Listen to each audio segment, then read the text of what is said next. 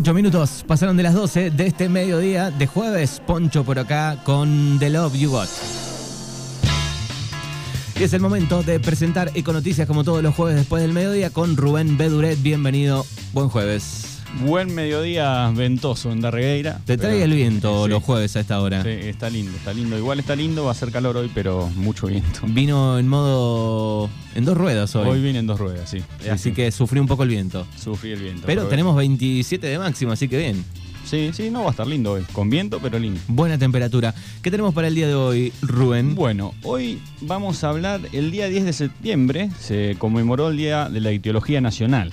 Esta fecha evoca el natalicio de Raúl Ringelet, uno de los más destacados naturalistas y científicos de la Argentina, quien a través de su obra influyó significativamente en el desarrollo de esta disciplina en nuestro país. ¿Y por qué traigo a colación esto? Estamos en época de veda de pesca desde el primero de septiembre entonces por ahí hablar un poquito de, por qué es importante respetar, respetar la veda en, esta época, ¿no? Claro. Eh, Más que nada viniendo de un fanático de la pesca, a mí me encanta pescar, no solamente por el hecho de pescar, sino por todo el ritual que implica ir a pescar, pero bueno. Hay como eh, varias ramas dentro de los pescadores, ¿no? Aquel que si no pesca nada eh, no le gusta, se enoja, se va. Pero también está el que dice, si no pesco absolutamente nada, disfruto del día, todo ese folclore de, estar ahí eh, exacto, exacto, pegado al agua. Yo soy ahora, desde hace un tiempo, soy uno de esos, que disfruta más de la previa y del ritual que de la pesca en sí, porque estoy en busca de, de la ballena blanca de los pejerreyes y hace tiempo que no se me puede dar. Así que disfruto del Moby Dick de los, de los pejerreyes. Estoy en busca yo, así que disfruto más del estar, de, estar es que está bueno, en la laguna. Un día de, paz total. Yo voy mucho por ahí. Ahora no, no por cuestiones de tiempo, no estoy yendo mucho, pero cada vez que puedo, si puedo, voy a Lomoc, en la salada, que, eh, agarro ese sector que, es lindo sector para pescar. Sí, agarro los atardeceres, por ahí un poco de fotografía también. claro, te queda el sol eh, perfecto ahí. Exacto, Estamos hablando eh, teniendo el, muelle de frente, digamos, a la izquierda, ¿no? Eh, ese campo que, se pesca muy bien, hay otros sectores de, esa laguna también. Pero es, un, es una linda actividad la pesca. Sí, sí, sí, la verdad que es súper relajante, un cable a tierra. Así que para mí desde hace un tiempo, porque tengo que reconocer que me he enojado muchas veces. Antes eras de ir y si no pescabas. Y desarmar las cañas y y dedicarme a hacer otras cosas antes que, pescar. Pero ahora desde hace un tiempo disfruto de todo el, de todo el ritual. y está bueno, está bueno que, exista este control, esta veda, porque si no este, estarían extinguidos los pejerrey por la zona, ¿no? Exactamente. Sobre todo en lagunas chicas, ¿no? Así que bueno, vamos a enumerar un par de razones por las cuales se debe respetar la veda. La primera, porque los peces tienen un periodo determinado de reproducción. Los peces no son como los seres humanos que se pueden reproducir en cualquier momento del año. Ellos, al igual que muchos otros animales, necesitan de las condiciones ambientales y fisiológicas estén a punto óptimo para dejar descendencia y asegurarse que ésta sobreviva. En peces continentales de aguas tropicales, esto suele darse en los periodos de verano, donde las lluvias y las temperaturas son altas y la conectividad del río con ambientes marginales aumenta. Esto hablando no de un contexto general. Los peces se reproducen en hábitats específicos. Los peces tampoco se reproducen en cualquier lugar. Según las especies, existen diversas estrategias reproductivas. Algunos peces desovan en el lugar donde viven. Otros migran a causa secundarias. Lo podemos ver por ahí con las truchas, algún documental que se ha visto con las truchas, la gran migración que hacen, para, o los salmones, la gran migración que hacen y cómo van evolucionando y van cambiando hasta su aspecto físico hasta que llegan al lugar donde desovan. Muchas veces vienen desde el mar recorren todo el río en contra hasta los lugares de desove y van, eh, van cambiando sus características físicas también. Los peces se reproducen al alcanzar un tamaño ideal, ideal. Cuando existen prohibiciones de pesca, generalmente se especifica la talla del pez mínimo y máximo habilitado para capturar y el número de ejemplares permitidos.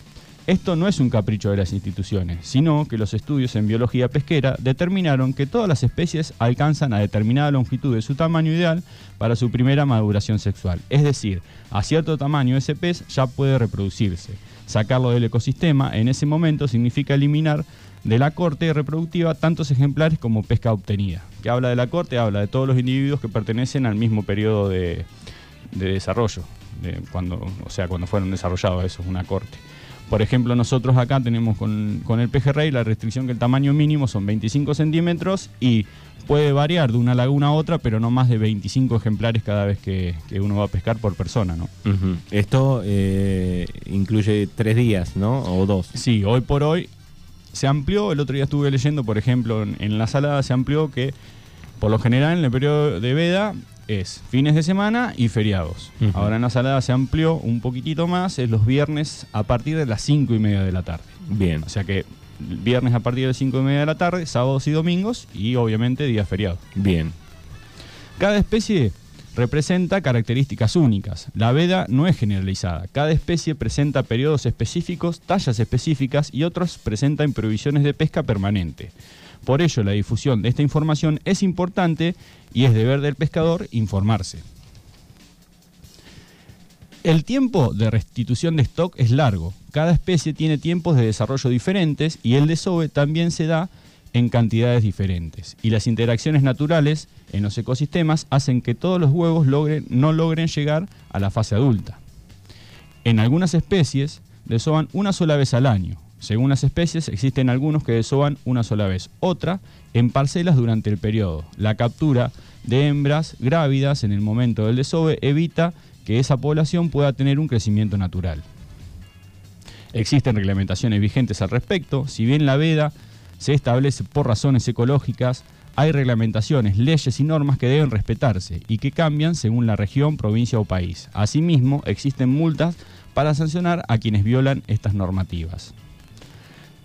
Debes informarte, si no eres de la región, si vas a pescar o a otro país o provincia, debes informarte de las reglamentaciones vigentes a fin de respetar no solo las leyes locales, sino además respetar los procesos ecológicos que en el sitio se están desarrollando. Y por ahí, lo hablábamos recién un ratito, traje, bueno, nosotros, esto es medio general, hablando de lo que es la veda en general, un poquitito hablar de- del pejerrey, que por ahí es el, el pez que tenemos nosotros acá, el pez característico de la, de la Argentina, de, la, de agua dulce. Es medio de Sudamérica Es también. de ¿no? Sudamérica. Un poco Brasil, Brasil. Argentina. Se ha introducido, leí alguna vez en, en algunos otros países como Chile, ¿no? Sí, pero es, es característico de, de nuestra región, el pejerrey. Eh, si bien nosotros en nuestras lagunas lo tenemos de manera introducida, porque es por siembra de las lagunas, es característico de, de por ahí los cuerpos de agua, de agua dulce. ¿Qué dice del pejerrey? El pejerrey es sumamente rústico y se adapta a distintas composiciones químicas del agua, tolerante a la alta salinidad y baja acidez. Pero por el contrario, es muy susceptible al manipuleo físico y a la contaminación ambiental y a las altas temperaturas. El pejerrey alcanza su estado adulto de edad al año. Eh, con aproximadamente ya un pejerrey de 10 centímetros, es un pejerrey que ya tiene un año Un año. y ya está en la etapa de, de reproducción. Para, entonces ya utiliza, ener- para ese entonces ya utiliza la energía para la fabricación de sus órganos sexuales, posponiendo el crecimiento y explicando en parte su lento crecimiento posterior. Es decir, que tiene un crecimiento bastante grande hasta que más o menos alcanza los 10 centímetros, que son 200 gramos más o menos por ahí, y de ahí por ahí cuando empieza a desarrollar sus órganos sexuales, se aletarga el crecimiento porque toda su energía está justamente en- en desarrollarse. Tiene dos periodos de desove. El primero y principal ocurre entre julio y diciembre, con su máximo entre septiembre y noviembre. El segundo, más corto, entre marzo y abril. Cada individuo se reproduce una sola vez al año y una hembra adulta, que está entre los 4 y 5 años, puede poner entre 35.000 y 40.000 huevos por desove. Los huevos tienen una corona de filamentos pegajosos, de modo que se aglutinan formando un racimo que se hunde y se pega a la vegetación acuática. La alimentación del pejerrey es esencialmente planctónica, vegetales y animales, además de algunos pequeños moluscos y otros pequeños organismos acuáticos. Alrededor de los 300 gramos, su alimentación cambia y se convierte en un predador de alevinos y juveniles de otras especies, y de la suya misma, se vuelve carnívoro. Claro. O sea que se come a sí mismo Exactamente. después de ese peso. de ese peso, después aproximadamente de los 300 gramos. Qué loco el ciclo, ¿no? Sí. Del pejerrey. Sí. Devorando gran cantidad de individuos y realizando su regulación de tamaño, y re- re- realizando una regulación natural de la, la población, ¿no? Eso sería básicamente las características de, Claro, porque de si lo que tenemos nosotros eh, acá. se que criarían, digo, de todos los huevos que ponen, eh, estaría. No, no. no. no podría vivir, ¿no? En una laguna. Exactamente, en- más en nuestras lagunas que por ahí sufren periodos en el- a veces En tienen- corto tiempo, ¿no? Sí, Que- y tienen entradas de algún arroyito o algo, pero por lo general son lagunas estancas que no tienen una entrada permanente de algún de algún arroyo, de, de algún río, ¿no? Digo un Y- río y- porque pienso en la laguna del Sauce Grande que tiene la entrada de- del, del río Sauce Grande justamente. Claro. Y, y también, digo, estamos en una zona que mm, más hacia el lado de, de Pigüé, digo, hay muchas lagunas que eh, tienen por ahí algún arroyito que viene de la sierra también, ¿no? Algunas están en constante entrada de agua. Exactamente. Bueno, pero por eso también, cuando hablamos de la veda, justamente es importante respetarla porque estamos hablando de este periodo, este, esta época del año en la que justamente el pejerrey tiene su actividad, su actividad reproductiva. Leía por, por ahí también que en esta época, por lo general, la reproducción del pejerrey se dan los que tienen los más los más chicos, por ahí los que pasan por su pre- primer periodo de reproducción y ya hacia mediados de noviembre empiezan a reproducirse los pejerreyes de mayor tamaño. Siempre buscan, y incluso leí que hay algunas especies de pejerrey, eh, eso lo dejo pendiente para investigarlo, que se reproducen en tierra firme. ¿En tierra firme? Sí, en tierra firme. Sí, alguna especie de pejerrey se reproduce en tierra firme. O sea, sale Sí. al, al borde Sí, al borde, sí. Sí, me, me quedé pensando, pero no, no, no investigué más acerca Bien. de eso. Pone los huevos ahí. Exactamente. Sobre el bordecito debe ser. De la- en la orilla, bien en la orilla. Bien, Sí. bueno, también conocido como flecha plateada, La flecha y plateada. el famoso, la famosa palabra matungo, que yo ahí recuerdo decir, mirá qué matungo sacaste. Sí. Bueno, también es Yo conocido. hace rato que no, Que que no no lo escucho ni lo puedo decir. pero, pero bueno, eh, es importante por eso respetar, por eso por ahí se ponen estos periodos de veda, que en, en, real, eh, es más que nada por no afectar el, el ecosistema y no alterar eh, por ahí la tranquilidad que tienen, que tienen las lagunas en el momento, en el momento de reproducción de, de los pejerreyes. ¿no? Y por ahí leía, eh, hablaba más una de las cosas que hablaba que si bien son especies rústicas que se adaptan a distintas condiciones del agua, son muy sensibles a la manipulación, es por eso que es tan difícil criarlos en condiciones artificiales.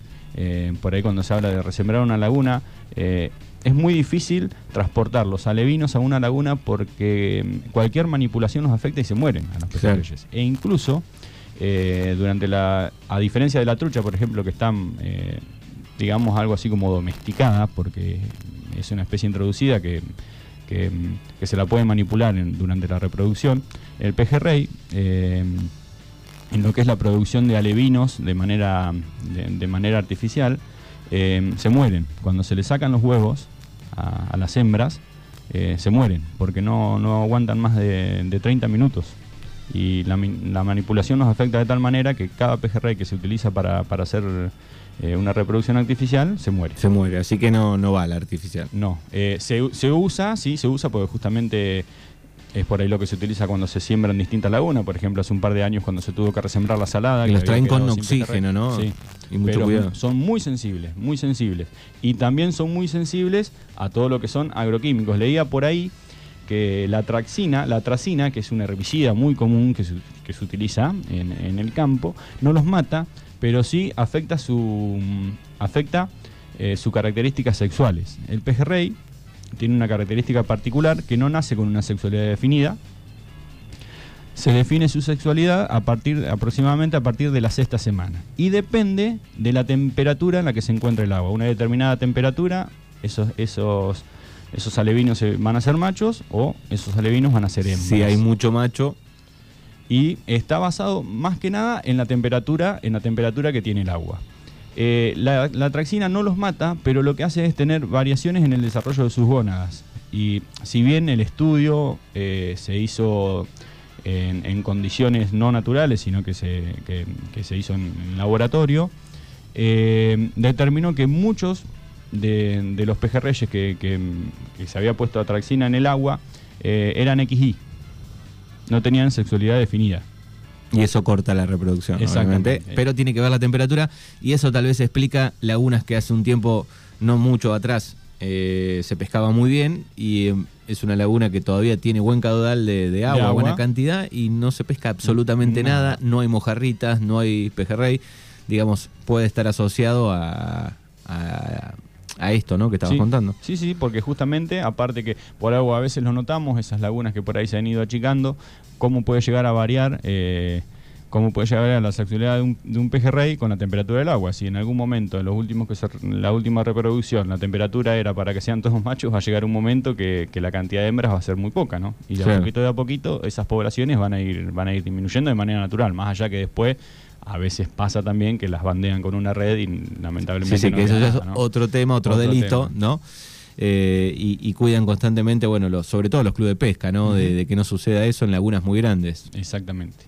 Bueno, ahí está un poco la vida del pejerrey y por qué la veda eh, en estos días. Es Rubén Bedureda aquí en Mañanas Urbanas con Econoticias. Gracias por la info de siempre y nos encontramos el próximo jueves. Nos encontramos el jueves que viene y por ahí otra efeméride. Mañana, 16 de septiembre, es el Día Mundial de la, de la Preservación de la Capa de Ozono. Así que por ahí la semana que viene vamos a estar hablando de la capa de ozono, que gracias a ella no, no nos incendiamos, no nos prendemos fuego. ¿Y ¿no? en qué estado está hoy? ¿Y en qué estado está hoy? Exactamente. Gracias. No, por favor.